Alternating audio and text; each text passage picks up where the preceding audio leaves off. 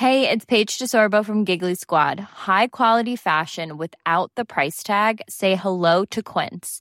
I'm snagging high-end essentials like cozy cashmere sweaters, sleek leather jackets, fine jewelry, and so much more. With Quince being 50 to 80% less than similar brands. And they partner with factories that prioritize safe, ethical, and responsible manufacturing. I love that. Luxury quality within reach. Go to quince.com slash style to get free shipping and 365-day returns on your next order. quince.com slash style.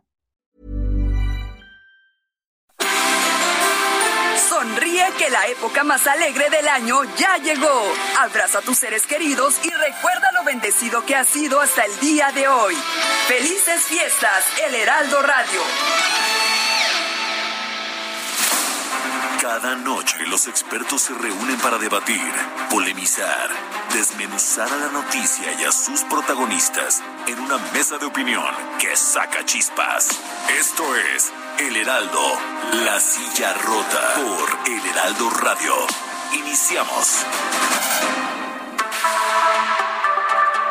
Son las nueve de la noche en punto tiempo del centro de la República. Muy buenas noches, bienvenidas, bienvenidos a esta mesa de opinión de El Heraldo de México, La Silla Rota.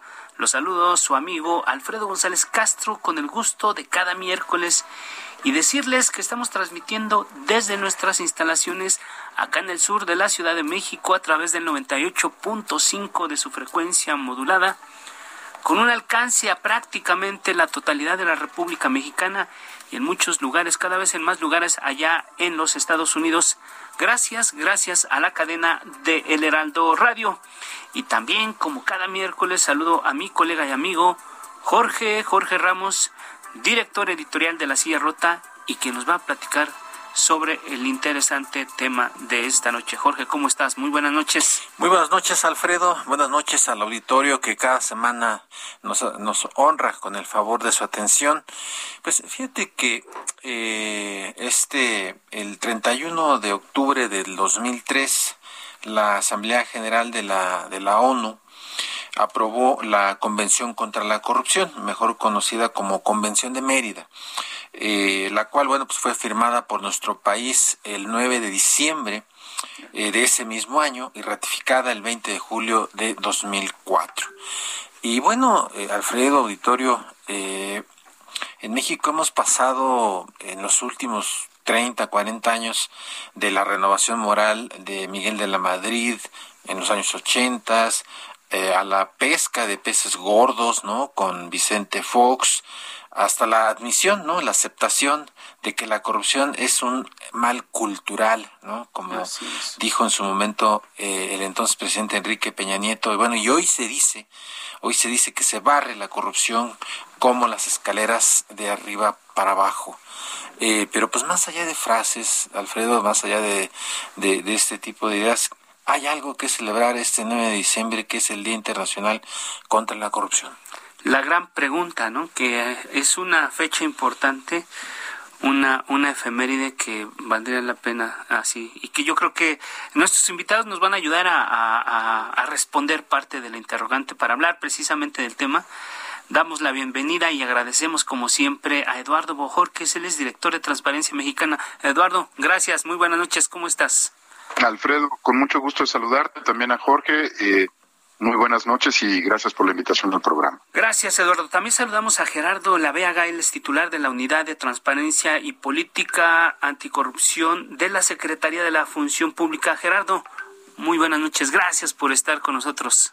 Alfredo, Jorge, encantado de estar con su auditorio y también con mi admirado amigo Eduardo Bojorca.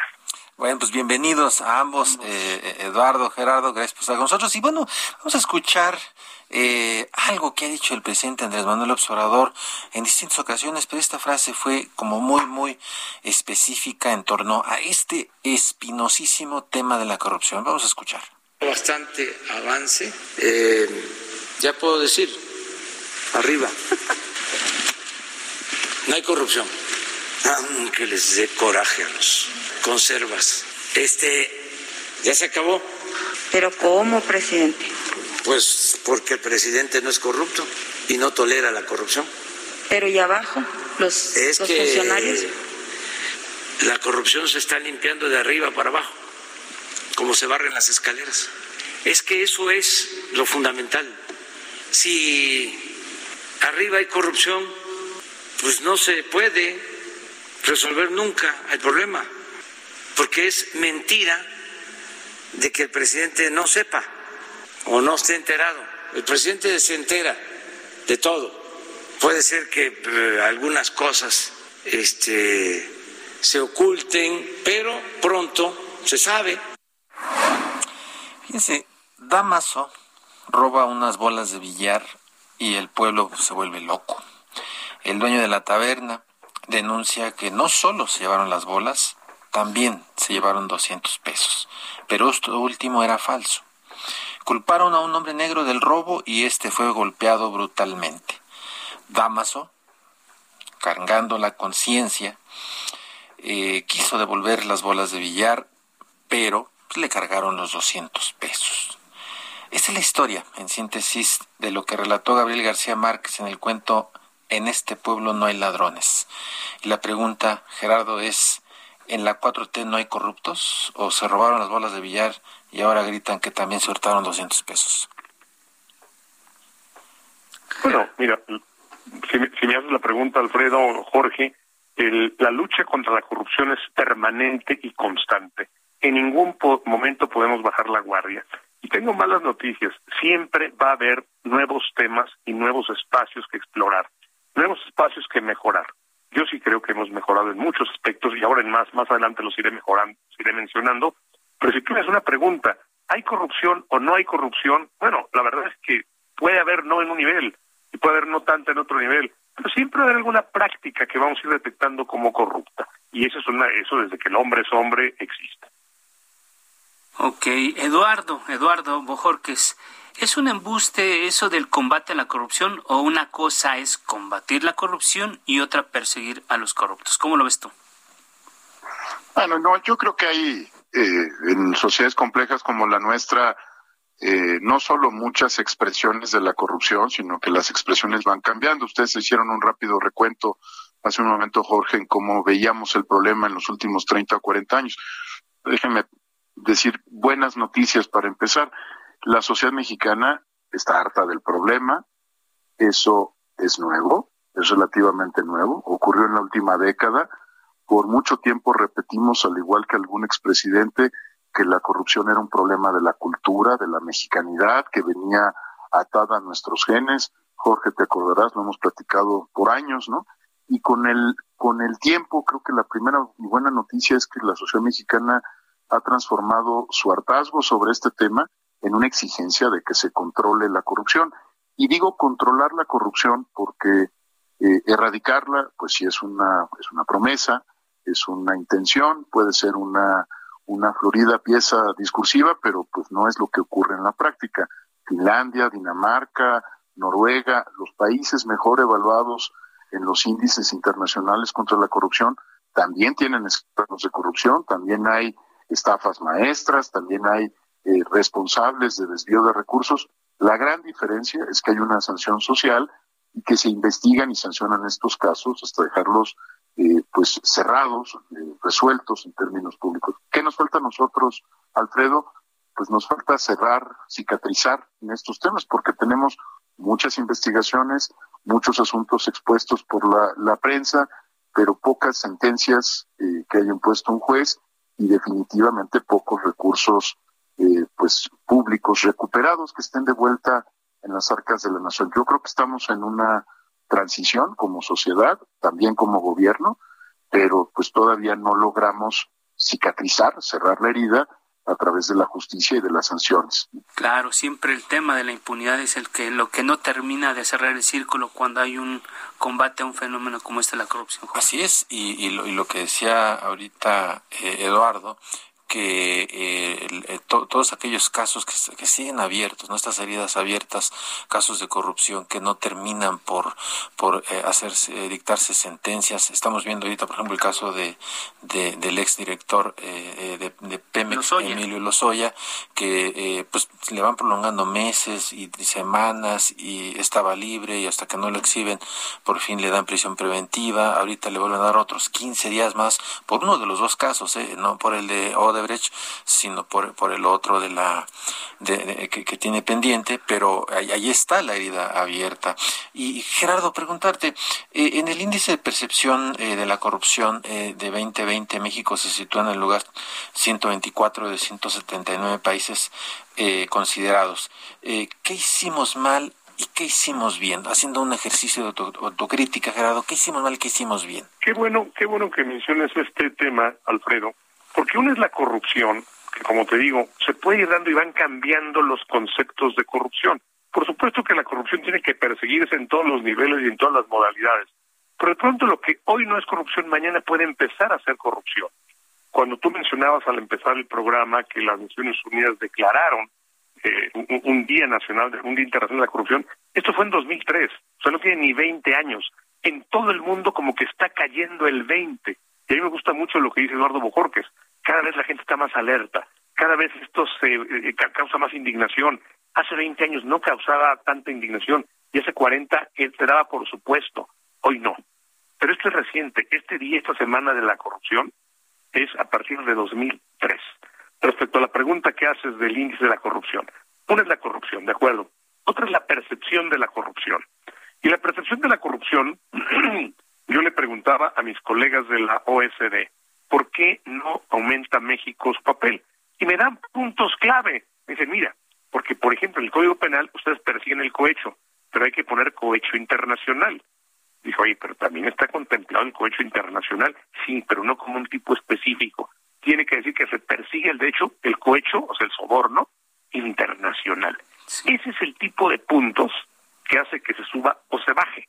Ellos tienen un parámetro para calificar. Ah, tienen cohecho internacional, dos puntos más. No lo tienen, dos puntos menos. Segundo, se han reunido con comités ciudadanos, dos puntos más. No lo han hecho, dos puntos menos. Y hoy los ciudadanos están bravísimos, lo cual celebro como ciudadano. La sociedad organizada está cada vez más atenta y es cada vez más crítica y cada, cada, cada vez se une a esto que ha abanderado el presidente eh, eh, de la República y que está instrumentando el secretario de la Función Pública, Roberto Salcedo, en el sentido de que, bueno, que tenemos que estar cada vez más atentos y ser cada vez más rigurosos contra cualquier manifestación, por pequeña que sea, que implique corrupción. Gracias. Eduardo, ¿honroso o deshonroso el lugar que ocupa México en los índices de corrupción? Bueno, eh, digo, te podrás imaginar, Alfredo, que eh, siendo parte de esta eh, exigente y rigurosa sociedad civil de la que hablaba Gerardo, por supuesto que no me voy a quedar conforme con la calificación que tenga México, como no estamos ninguno de los que estamos en esta llamada, ¿no? La verdad es que sabemos que hay que mejorar. ¿Qué, qué destaco del índice de percepción de la corrupción de este año? Estamos ya unos meses de que salga la siguiente edición. En primer lugar, que, que en primer lugar, que detuvimos una caída de prácticamente una década. Eso es algo muy importante, aunque no ¿Perdóname? Eso es muy bueno, ¿no? O sea, digo, dentro de todo lo malo es lo positivo es esto. Oye, venimos cayendo, es como el día que empiezas a controlar el colesterol o el azúcar, ¿no? Es una muy buena noticia. Eso no quiere decir que no tengas condición de prediabético ni riesgo, Alfredo, ¿no? Pero creo que es muy buena noticia. E incluso eh, a partir de cambios de otros países hubo una ligera mejora en este índice respecto a otros países y nuestra posición relativa cambió. ¿Cuál es el, el, problema o el reto que tenemos que enfrentar? Pues que esta, esta mejora sea continua y sistemática. ¿Qué países se han logrado hacerlo así? Pues países como Nueva Zelanda, que cuando iniciaron estas mediciones no estaban en, las mejores posiciones, estaban eh, 30 lugares abajo, fueron mejorando. Yo creo que lo que se logró hacer este año es contener y empezar a mejorar. ¿De, de qué depende que haya una mejora continua en la, los próximos tres, cinco, diez años? Bueno, de los cambios que, como señalaba Gerardo, necesitamos hacer, pero sobre todo que yo creo que tenemos que ver personas que son responsables de los delitos que cometieron y los recursos desviados tienen que regresar a las arcas de la nación. Eh, Gerardo es un estupendo abogado, déjenme ponerlo, es la función cicatrizante del, derecho penal, ¿no? Cuando alguien es encontrado responsable, juez, cuando no solamente se le acusa o se le exhibe o se discute en los medios, sino que un juez dicta sentencia, en ese momento hay un acto simbólico de restaurar el pacto social. Este acto simbólico no lo hemos visto. Cuando tú hablas del caso del Bester Gordillo, eh, digamos, fue una jugada muy compleja, ¿no? De pronto sale y sale, ya no es, ya no es responsable de nada. Cuando ves los casos de los exgobernadores, eh, Borges, Duarte, Medina, en Nuevo León, no hay, no hay sentencias, ¿verdad? Está claro que estas personas son responsables de un delito y definitivamente en ninguno de estos casos se recuperaron los recursos desviados y se volvieron a poner de vuelta en las arcas de la nación. Yo creo que ahí tenemos un tema pendiente, por supuesto de reforma institucional, por supuesto de política pública, pero en el sentido más puro y tradicional del derecho penal, eh, el momento en el que un juez dicta sentencia restaura, empieza a cicatrizar la herida social que por tantos años se ha abierto. ¿Y qué es lo que nos pasa, no? Con, con digamos, con el, el, el, el común de los delitos, ¿no? Tenemos un, un, índice de impunidad que ronda el 90%, creo que es el... Y no en, la, en temas de corrupción, sino en general. En general, ¿no? Entonces, eh, si, en este tema tan sensible eh, tenemos también una, una impunidad de ese, tal, de ese calibre, eh, pues es, es, es lamentabilísimo, ¿no? Ahora, efectivamente, Gerardo, un extraordinario abogado, eh, que además tiene mucha experiencia en, en, en, temas de transparencia. Pero preguntar, Gerardo, eh, ya, ya se ha mencionado en, en, los minutos anteriores este tema, ¿por qué eh, no se puede judicializar tan rápido y por qué no se puede regresar a las arcas eh, montos tan extra, eh, así extraordinariamente grandes que luego se señalan por la Auditoría Superior de la Federación, por la propia función pública. ¿Por qué no se pasan estas dos cosas? Uno, que se sentencie a los corruptos y dos, que se regrese el dinero a las arcas. Durante mucho tiempo, Alfredo, durante mucho tiempo, Jorge, se creó un derecho que estaba diseñado para que pasaran un montón de cosas mal hechas. Cuando el presidente López Obrador habla de los leguleyos y habla de los eh, artificios legales, creo que tiene razón, porque hay una gran cantidad de trampas y una gran cantidad de, pasadizos y de laberintos en nuestra legislación. Mire, voy a hablar de uno para, para, para ponerlo muy claro, el amparo. La gente apoya y aplaude el amparo. Pero el amparo solo protege a la persona que acude a él. A toda la gente que esté en la situación de esa persona no lo toca. Y de pronto tenemos algo tan irrisorio y tan dramático en México como que la misma ley que para ti es inconstitucional y tú ya no tienes que cumplirla, para mí es constitucional y yo sí tengo que cumplirla. Cuando mis amigos de otros países dicen, pero es que no puede ser que una misma ley para ti sea constitucional y para otros sea inconstitucional. Cuando vemos esto con el amparo, vemos cómo la desigualdad está diseñada desde la Constitución. Desde la Constitución te dicen, si tú te logras amparar, ya no tienes que cumplir con la ley. Ah, mala suerte. Si tú no tienes un buen abogado que te consigue el amparo, híjole, perdónanos, pero tú, tú sí vas a prisión. Estas son cosas terribles. Y el primer punto en que tenemos que concentrarnos para combatir estas prácticas es la propia Constitución y luego revisar todas las leyes que hay, que, hay detrás, las leyes penales particularmente. Tenemos que hacerlo. Pero yo coincido con Eduardo, hay muchas razones para la esperanza. Y hoy tenemos que tener instrumentos, además de los legales, los instrumentos electrónicos, los, los instrumentos administrativos, y de esos tenemos una gran cantidad ya y cada vez más. Ok, gracias. Gracias, Gerardo. El reporte de la fase 4 de la implementación de la Convención Anticohecho en México alerta que nuestro país aplicó parcialmente 11 recomendaciones y no hizo nada con nueve más. ¿Qué lectura le das a este, a este resultado, Eduardo?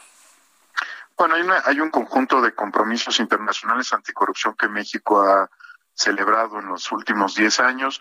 Eh, este es uno, los, los que tienen que ver con el cumplimiento de la Convención de Naciones Unidas, también estamos inscritos en una convención, que es la convención de la OEA. La, la OCDE tiene su propia convención en estos temas. Yo te diría que incluso eh, hace, hace tres años en Lima se asumieron 57 compromisos más contra la corrupción El Tratado de Libre Comercio con eh, Canadá y Estados Unidos incluye disposiciones sobre el tema, el acuerdo con la Unión Europea. Parte del, del, tema es que a nivel histórico, y no somos el único país lamentablemente en esta tendencia, eh, se nos da por firmar acuerdos internacionales para todos los asuntos, ¿no? Y después eh, no hay una estrategia puntual para tratar de consolidar todos estos compromisos y aterrizarlos en una política pública concreta. Eh, piensen, por ejemplo, en la unidad de inteligencia financiera. La unidad de inteligencia financiera tiene su propio mecanismo de seguimiento a nivel internacional, se llama GAFI. Y si nos vamos al FAT, van a encontrar otros, ¿no? Entonces, creo que ahí hay un reto enorme para el gobierno de la República, que es articular todos estos compromisos internacionales en un paquete de reformas que vaya avanzando de manera continua y sistemática. Porque así como cumples tres o cinco o siete en uno y te faltan dos, cuando ya ves el conjunto de las obligaciones internacionales del país, pues lo que tienes es que estar respondiendo todo el tiempo a cada una de las convenciones y su ciclo. Yo creo que no es una buena idea hacerlo así. Yo creo que alguien, eh, probablemente Gerardo, ¿no? Tú, conocerás a los responsables dentro del gobierno, pues que tendrán que ordenar todos estos temas y decir, a ver, hay 175 compromisos internacionales y hay que crear un programa de trabajo continuo y sistemático para ir avanzando con eso. Yo tengo un problema con, con las convenciones, con los instrumentos, con los compromisos. Es bien fácil, Alfredo, este, eh, pues firmar compromisos y heredárselos al que viene porque una vez que México firma un compromiso, pues no lo hace el presidente en turno, ¿verdad? Lo hace el Estado mexicano representado por sus instituciones y los compromisos siguen vigentes. Yo creo que ahí tenemos un reto enorme, enorme, enorme porque pues firmar compromisos de veras no empobrece, ve, a los de la los de Lima, 57 compromisos firmaron todos los países de América Latina eh, que, reunidos alrededor de la OEA y la lista de veras crece, crece y crece, ¿no? No, hombre, pues es que eso es eh, llegar a la pelea de box con las manos atadas, pues así, así hasta, hasta yo este eh, gano si soy el corrupto o, pierdo soy, si soy el, la, autoridad. la autoridad, ¿no? Eh, Gerardo Laviaga, eh, eres titular de la Unidad de Transparencia y Políticas Anticorrupción de la Secretaría de la Función Pública. Preguntarte, ¿hay en este gobierno una aplicación selectiva del combate a la corrupción? ¿Se aplica la máxima de para los amigos justicia y gracia y para los enemigos la ley a secas? Mira, te puedo, te puedo contestar muy rápido esa pregunta, Alfredo. En principio no la puede haber. No hay forma de que, la, de que exista eh, por lo que toca a los funcionarios. Pero cuando nos encontramos con ciertas figuras, como el amparo, la fórmula Otero que ya mencioné, pues te das cuenta que quien no puede tener ciertos recursos acaba en esta situación apretada. Por eso es tan importante no concentrarnos en el castigo. Por supuesto que hay que tener los compromisos internacionales y por supuesto que hay que cumplir con las recomendaciones. ¿Qué estamos haciendo ahora? que también es una es una es una algo que de lo que tenemos que hablar. Estamos buscando políticas preventivas. Estamos actualizando completamente Compranet. Se ha impulsado un par de bitácoras, bitácoras electrónicas, por supuesto, que dan seguimiento, una a la obra pública, la BESOP, la otra a las adquisiciones, la BESA. En materia de la BESOP, de enero a octubre de este año, se ha dado seguimiento a 1.493 contratos Estamos hablando de 108.600 y pico millones de pesos. Ah, pues en tanto, la BESA, la bitácora de adquisiciones, ha registrado 44 contratos con valor igual o mayor a 15 millones de pesos. Yo creo que este tipo de instrumentos electrónicos nos tienen muy vigilados y nos obligan a ser transparentes. Yo siempre le apuesto mucho más a la prevención que al castigo, porque el castigo, de nuevo, con todos los laberintos legales que tenemos, podemos decir, bueno, la gente que es más hábil se sale con la suya, la gente que es menos hábil no pues, se queda atorada en la red. Tenemos que evitarlo. No es castigando como vamos a acabar con el tema. Por supuesto que hay que castigar, naturalmente que hay que sancionar. Ese es nuestro trabajo, pero también tenemos que prevenir. Yo le apuesto mucho a la transparencia y mucho a la rendición de cuentas y al control de este tipo de instrumentos electrónicos, estas bitácoras. Muy bien, pues Nos, estamos perfilando ya al final de este espacio. Una breve, breve reflexión, Eduardo. Eh, pues la cuarta transformación eh, podrá eh, construir un país menos corrupto al final del sexenio de Andrés Manuel López Obrador. Yo creo que tres cosas que hay que decir positivas y, un reto. Es positivo que el presidente de la República mantenga esto como una prioridad. Nos cansamos de pedirlo hace eh, 12 años, hace 6 años, no, no había una respuesta desde el presidente de la República al tema. Segundo asunto que es positivo, ya rompimos el mito de que es cultural. La propia, el propio día de la toma de posesión, el presidente dijo, este no es un problema cultural, este es un problema de instituciones y de prácticas. Tercer asunto positivo, eh, aunque habrá quien crea que el Sistema Nacional Anticorrupción es un órgano nuevo, los que estamos aquí sabemos que no, son un conjunto de instituciones y se están poniendo a trabajar. ¿Cuál es el reto? Yo sí creo que el reto, en términos simbólicos, es la sanción de los grandes casos de corrupción que el propio presidente planteó como para enfrentar el tema. Muchas gracias, Gerardo. En una frase, ¿en este pueblo no hay corruptos? No. El día que no haya corruptos se acabó el ser humano. Siempre va a haber corrupción porque la corrupción se va construyendo desde la ley. Siempre los va a haber. Pero yo coincido con Eduardo el hecho que el presidente haya posicionado este tema como prioridad ha hecho no solo que subamos nuestro nuestro puntaje en los índices internacionales, sino que todos estemos muy preocupados, los testigos sociales, la sociedad que denuncia. la guadaña, perdón Gerardo. Nos llega, nos llega el corte. Gracias a los dos, Gerardo Laveaga, Eduardo Bojorques. Nos vamos a un corte y regresamos con otro tema de antemano. Muchas gracias. Muchas ambos. Y perdón por el corte tan abrupto, pero nos gana la guadaña. Gracias, no le cambie, no se vaya, quédese con nosotros. Esto es Mesa de Opinión, La Silla Rota. La polémica y el debate continúan después del corte. No te vayas. Heraldo Radio, la HCL se comparte, se ve y ahora también se escucha. Burrow is a furniture company known for timeless design and thoughtful construction and free shipping. And that extends to their outdoor collection. Their outdoor furniture is built to withstand the elements, featuring rust-proof stainless steel hardware, weather-ready teak, and quick-dry foam cushions. For Memorial Day, get 15% off your Burrow purchase at burrow.com slash ACAST and up to 25% off outdoor. That's up to 25% off outdoor furniture at burrow.com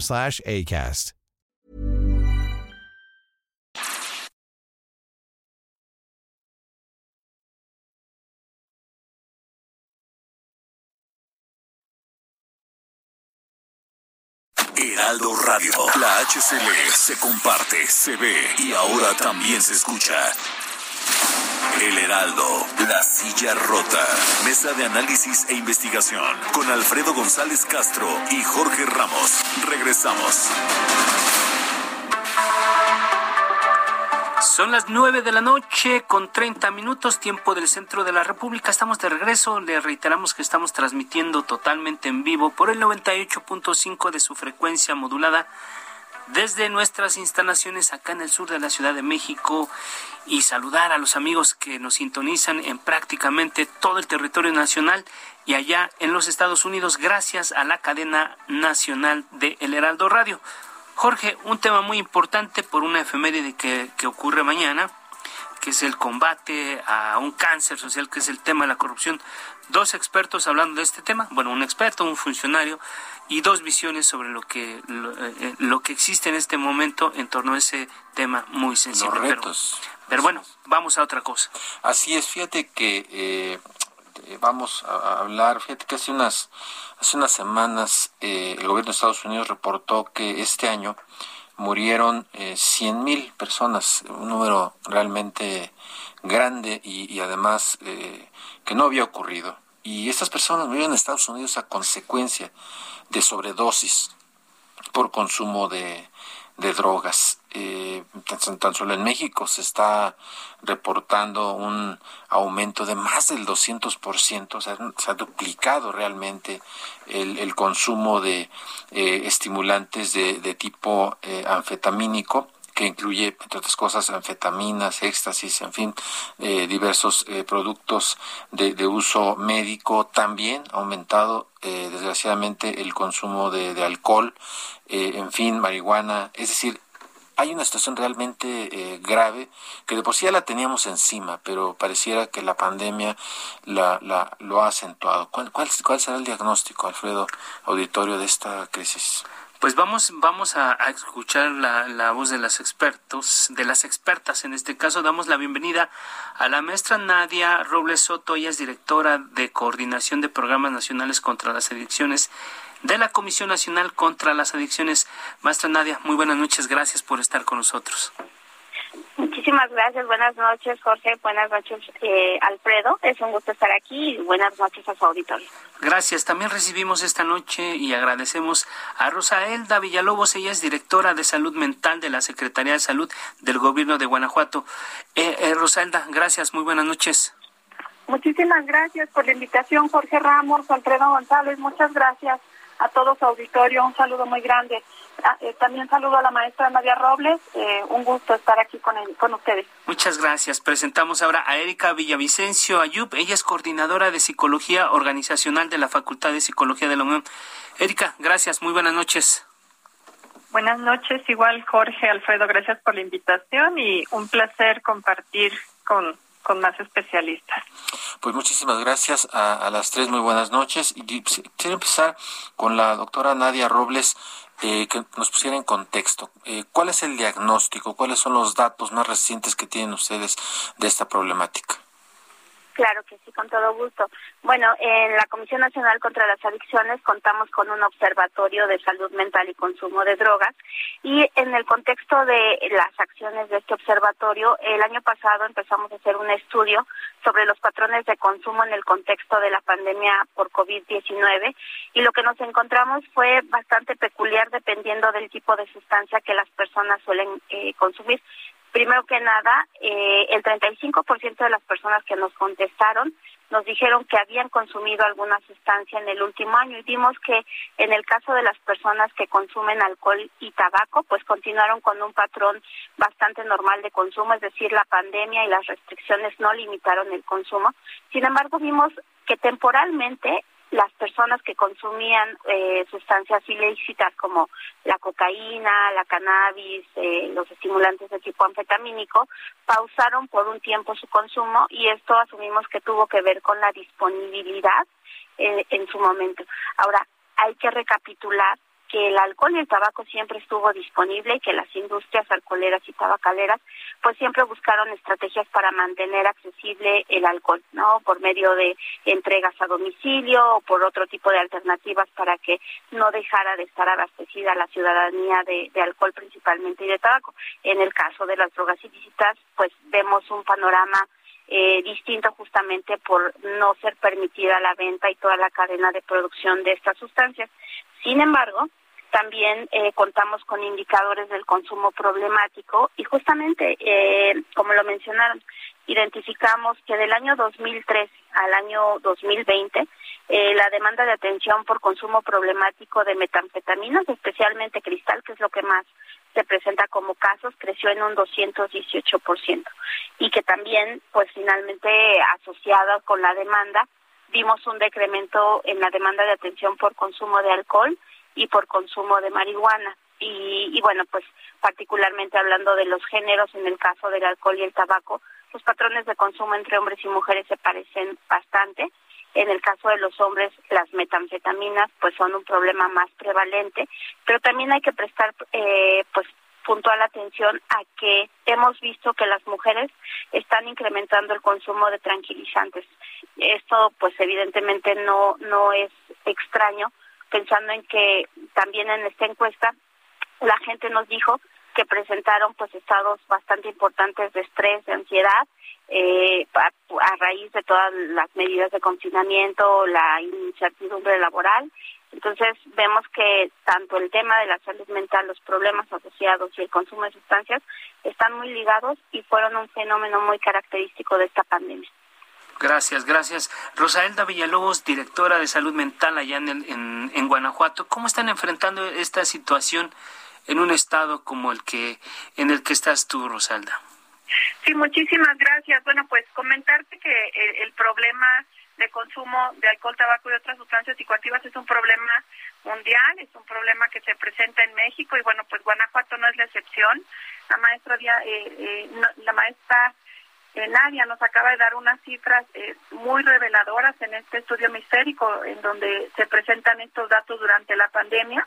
Y bueno, pues eh, comentarte que Guanajuato, al no ser la excepción, hemos implementado una estrategia pues de prevención. Eh, el gobernador del estado ha estado haciendo mucho énfasis en ir a las causas de las causas que generan esta problemática del consumo en menores de edad y es por ello que hemos implementado una estrategia de prevención que está muy ligada a todos los esfuerzos nacionales eh, en la estrategia también eh, nacional contra las drogas, contra la, en la prevención de adicciones y también, bueno, pues Guanajuato está implementando una estrategia con un modelo que se encuentra en Europa, un modelo irlandés, está teniendo resultados muy importantes, sobre todo en los determinantes sociales, sobre todo en las causas de las causas que generan este consumo. Claro. Eh, Erika Villavicencio es coordinadora de Psicología Organizacional de la Facultad de Psicología de la, de la UNAM. Eh, Erika, el consumo de, drogas, ya, ya, ya vimos el planteamiento nacional, vimos el caso específico de Guanajuato, cómo, cómo lo están eh, eh ponderando. Preguntarte, Erika, ¿el consumo de drogas, eh, de alcohol, afectó el clima organizacional en el trabajo?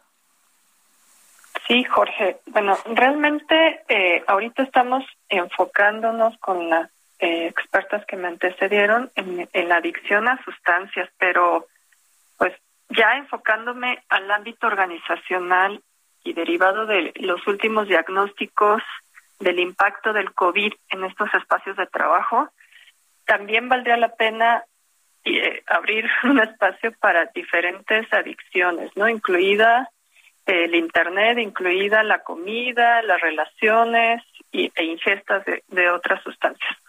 Específicamente en este tipo de sustancias que, que ya refieres, sí hay cifras muy similares y, quiero aprovechar para, para comentarlas con tu audiencia.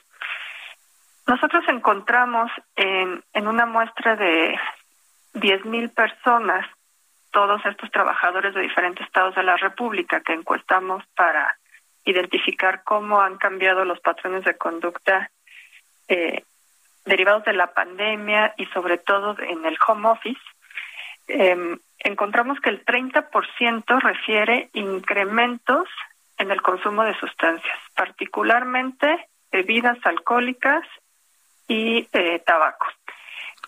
Aquí hay un efecto adicional eh, que le llamamos en psicología deseabilidad social, porque son trabajadores, saben que estos diagnósticos forman parte de estudios de la misma organización y entonces pues no todos eh, suelen dar la información más objetiva, ¿no? Por por temor a que pueda usarse en su contra. Entonces, creemos que esta cifra sí es una cifra que revela cómo está afectando en la salud mental y en la interacción del día a día, porque muchas veces este consumo viene ligado, como también ya lo mencionaron, aspectos de trastornos mentales, ¿no? El estrés económico, el estrés laboral, eh, trastornos de ansiedad, de depresión y todos los que también se incrementaron en esta pandemia.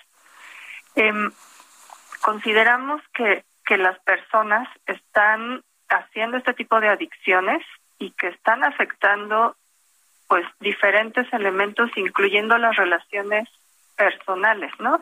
Porque una adicción generalmente va acompañada de otro tipo de adicción, ya sea a título personal o con los que interactuamos. Si yo, papá, incremento mi consumo de sustancias, posiblemente mi hijo, ante esta dinámica familiar, pues está desarrollando una adicción a los videojuegos, o a las tecnologías en general, ¿no? Evidentemente también acompañan que cada vez hay mayor porcentaje de mujeres que tienen una adicción.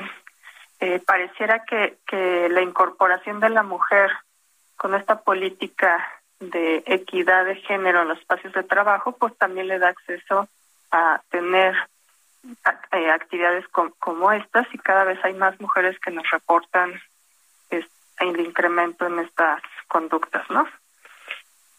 Ahora, ahí está, ahí está. O sea, no es solamente es una sustancia, son varias cosas. ¿Querías comentar algo más, Erika?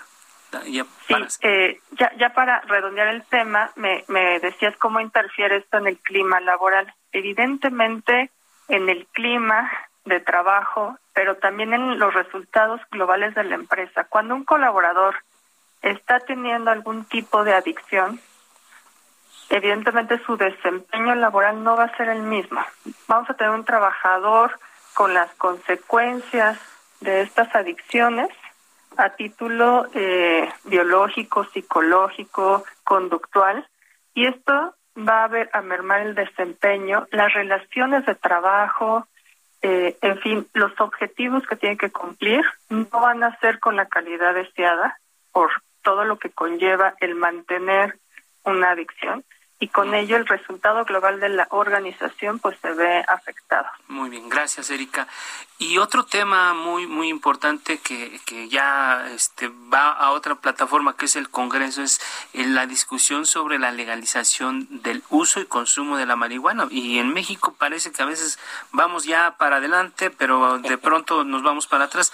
El Senado tiene atoradas varias iniciativas, incluso una de ellas la presentó la senadora de Morena, ministra en retiro de la Corte la exsecretaria de Gobernación, Olga Sánchez Cordero, en noviembre de 2018. Vamos a recordar cómo lo presentó y volvemos con nuestras invitadas. Esta iniciativa ha sido elaborada con cuidadoso trabajo y atención. No busca ser solamente un proceso de carácter económico, sino que busca fortalecer los programas de lucha contra las adicciones. Busca la integridad social y familiar, el respeto a las decisiones personales y de las libertades. ¿La vía es legalizar todo? Pregunto a Nadia Robles Soto, directora de Coordinación de Programas Nacionales contra las Adicciones de la Comisión Nacional contra las Adicciones. ¿La vía es legalizar todo? La vía eh, yo diría que es regular y, regular eh, sí posiblemente todo. En este momento hemos tenido cambios históricos con el tema de la cannabis. Ciertamente la ministra tal cual lo, lo menciona impulsó y sigue impulsando bastante la iniciativa que se que se creó ya hace casi un, más de dos años en el en el Congreso. Eh, pero bueno algo que que nosotros vemos como postura principal es que siempre se ponga por encima el derecho a la protección de la salud que es uno de los derechos fundamentales de los mexicanos y que este sea concordante con el, el libre desarrollo de la personalidad. Efectivamente nosotros, eh, incluso como comisión, hemos estado acompañando a las cámaras justamente para asesorarlos respecto a los mejores mecanismos para que siempre se cuide eh, la salud de la población, principalmente la de los menores de 24 años, pensando que el cerebro todavía se encuentra en desarrollo eh, durante esas etapas. yo diría que, que sí, la vía es regular, regular conscientemente y regular fuera del margen de cualquier interés económico y también de cualquier interés pues eh, de la industria que, que está bastante creciente ya en nuestro país respecto a, los usos de la cannabis no estamos muy a favor desde nuestra perspectiva de la cannabis con fines terapéuticos porque para distintos padecimientos se ha mostrado pues efectividad pero también la población no debe de confundir eh, el uso de la cannabis con fines medicinales con la utilidad de la cannabis para cualquier padecimiento. Estamos viviendo pues una etapa desafortunadamente de desinformación, pero también hacemos una labor constante para que las cámaras, que son ellos, ¿no? Es un llamado a, a las cámaras a que sigan movilizando la regulación, pero una regulación consciente que vele por los intereses, por el interés superior de, la niñez y también por el interés de la salud de los mexicanos. Gracias, Nadia. Y siempre que se habla de legalización con el tema de las drogas, esto lo se cruza con otras cosas que tienen que ver con la cuestión de la inseguridad, el narcotráfico y esto. Yo le quiero preguntar a Rosalda Villalobos, que es directora de salud mental allá en el gobierno de Guanajuato, ¿hasta dónde avanzar en la discusión de estos temas? Así es, bueno, pues eh, quisiera solamente hacer el énfasis muy claro sobre el tema de la prevención de adicciones que tiene que ver, eh, ya lo comentaba la maestra Nadia, con un derecho a la salud, con resarcir el derecho a la salud de las personas que tienen un consumo problemático o que cursan con una dependencia. Y el tema, eh, hay una línea muy delgada, me parece, entre la delincuencia organizada, entre combatir las drogas y la prevención de adicciones. En este sentido, en Guanajuato, bueno, pues por un lado, eh, hay estrategias muy específicas para el tema de seguridad en el combate de las drogas. Sin embargo, en la Secretaría de Salud nos dedicamos a la prevención, a cuidar este derecho a la salud, a garantizar a través de redes de servicios el tema de la, prevención, la atención, la detección oportuna que permita garantizar y restituir pues todas las garantías en materia de salud de las personas. Eh, en, el, en este sentido, comentar que eh, es muy importante eh, para los dos temas ir a las causas de las causas que generan el, el consumo en edades tempranas. El tema me parece también de las drogas que hoy conocemos como legales, pues representan una problemática muy importante en México y en Guanajuato. Obviamente los principales problemas y drogas de inicio sigue siendo el alcohol, sigue siendo el tabaco, seguido, como ya lo comentó la maestra Nadia, el uso de metanfetaminas, específicamente el cristal, del cual Guanajuato pues también ha identificado en este tema de la demanda de tratamiento en nuestras redes de servicios a través de los centros de atención primaria de adicciones, pues que principalmente eh, la droga de impacto sigue siendo el cristal. En este sentido, lo que estamos haciendo en Guanajuato es pues sumarnos a estas grandes campañas de la Estrategia Nacional de Prevención de Adicciones, adherir una metodología que está transferible. Algo que sucede, este, Jorge y Alfredo, en todos los países de América y Europa es que tenemos un común denominador, el consumo de, de alcohol, tabaco y otras sustancias se da en menores de edad. Y creo que eso es algo por lo que debemos de trabajar en la regulación, en la fiscalización, pero también en todas las medidas de este modelo ecológico que nos permite ir más allá, ir a la prevención, ir a, a, las causas eh, que generan este desarrollo de factores de riesgo y de protección identificados de manera muy temprana en los menores de edad para ir anticipándonos Hoy sabemos también que la edad de inicio en el consumo de sustancias eh, prácticamente está en 13 años y esto hace que entonces estos programas de prevención y estas estrategias que van más allá en, en, resarcir este tejido social, en la participación de las madres y los padres, en los estilos de crianza, en hacer habilidosos y desarrollar y detonar todas estas eh, habilidades y talentos de nuestros niños, niñas, adolescentes, es hoy pues resulta un imperante, un imperante en donde la sociedad participe en estas estrategias, ya que, bueno, pues creo que no habrá autoridad o institución o dependencia que puede estar en cada hogar, puede estar en cada casa, en cada colonia. Entonces, hoy la apuesta de Guanajuato es una apuesta muy fuerte de una metodología científica que nos permita ir trabajando desde lo local, en el territorio, y bueno, que también está alineada a la Estrategia Nacional de Prevención de Adicciones. Muchas gracias, Rosaelda. Y bueno, eh, para mantener esta línea argumentativa, eh, eh, Erika Villavicencio, eh, ¿por dónde verías el tema de, legalizar todo? Y para dejar después al final un minutito a cada una, para que nos puedan dar recomendaciones para, para los, los radioescuchas de qué hacer frente a esta problemática. Pero, ¿por dónde verías el tema de legalizar todo, Erika? Bueno, ahí, ahí sí considero que, que las expertas ya, ya lo comentaron. Eh, evidentemente mi, mi área de acción es más en el ámbito organizacional y considero que como psicóloga la parte de la educación, la, parte de la eh, prevención eh, son los pilares fundamentales. La población lamentablemente tiene necesidades que no se han cubierto y que eso lleva a consecuencias como las que estamos viviendo. Los altos índices de consumo de sustancias y todos los datos que, que acaban de mencionar son cifras alarmantes que refieren las carencias en la sociedad y la carencia en las políticas públicas al respecto. Muy bien, Eh, pareciera que es una salida, un escape de todo lo que se está viviendo en cada familia, ¿no? El deterioro de la calidad de vida, la ansiedad, la preocupación existente y pues sí es un, un estado de alerta en donde tenemos que empezar a sentar las bases para que esto no, no crezca. Gracias, Erika. Pues vamos a las conclusiones, eh, Jorge. Así es, eh, Nadia Robles, directora de Coordinación de Programas Nacionales contra las Adicciones. Un minutito, ¿qué consejo le daría a la gente frente a esta problemática? Pues eh, les diría que la prevención es fundamental, que la prevención no solamente del consumo es esencial, también de las condiciones o problemas de salud mental. Eh, es importante que en esta temporada donde han estado ya concluyendo las actividades o, el cierre de actividades, los confinamientos, la gente revise su salud mental, que si tiene malestares prolongados en, lo emocional, acuda con un profesional de la salud, busque orientación. Eh, esa también es una forma de prevenir eventualmente cualquier consumo de sustancias. Tengamos especial atención en los niños, en las niñas, en los adolescentes, cambios de comportamiento.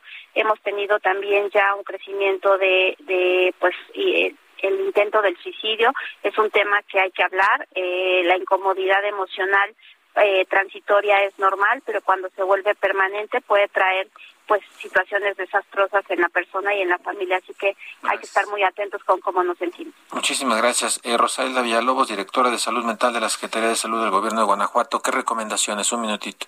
muchísimas gracias. Pues solamente de igual manera comentar que en la prevención suman todos y todas. Necesitamos la sociedad civil organizada, empresarios, grupos de, de, familias, de escuelas, que se sumen a este gran esfuerzo de prevención.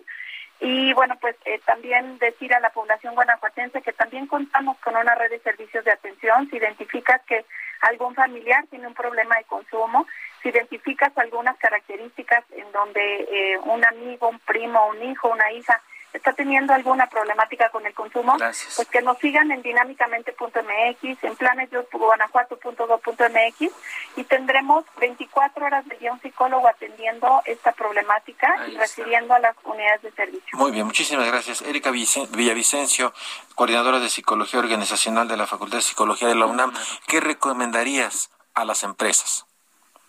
Pues a las empresas eh, revisar sus ambientes de trabajo. Lamentablemente predominan estos ambientes tóxicos donde pues son condiciones que llevan a la desesperación y a buscar un escape de los mismos trabajadores. La falta de condiciones estables, de contratos seguros, de reducción de sueldos y todo lo que se ha venido a agravar con la crisis que estamos enfrentando hace que los colaboradores busquen estas alternativas, ¿no? Bueno, muy bien pues muchísimas gracias a, las tres, Erika Villavicencio, Rosalda Villalobos, Nadia Robles Soto, por eh, darnos toda esta amplia explicación respecto de este problema al que todos debemos estar atentos y escuchar. Así es, Jorge. Agradecemos mucho que nos haya acompañado en esta emisión de la mesa de opinión del Heraldo de México, La Silla Rota, a quienes hacen posible también este espacio, Isaías Robles, Ángel Arellano en la producción, con el apoyo de Gina Morroy e Iván Marín, a Emanuel Bárcenas en los controles técnicos y a Gustavo Martínez en la ingeniería. Nos escuchamos y nos leemos la próxima semana. La próxima, nos escuchamos. Nos escuchamos la próxima semana. No se les olvide ser felices. Usen cubrebocas.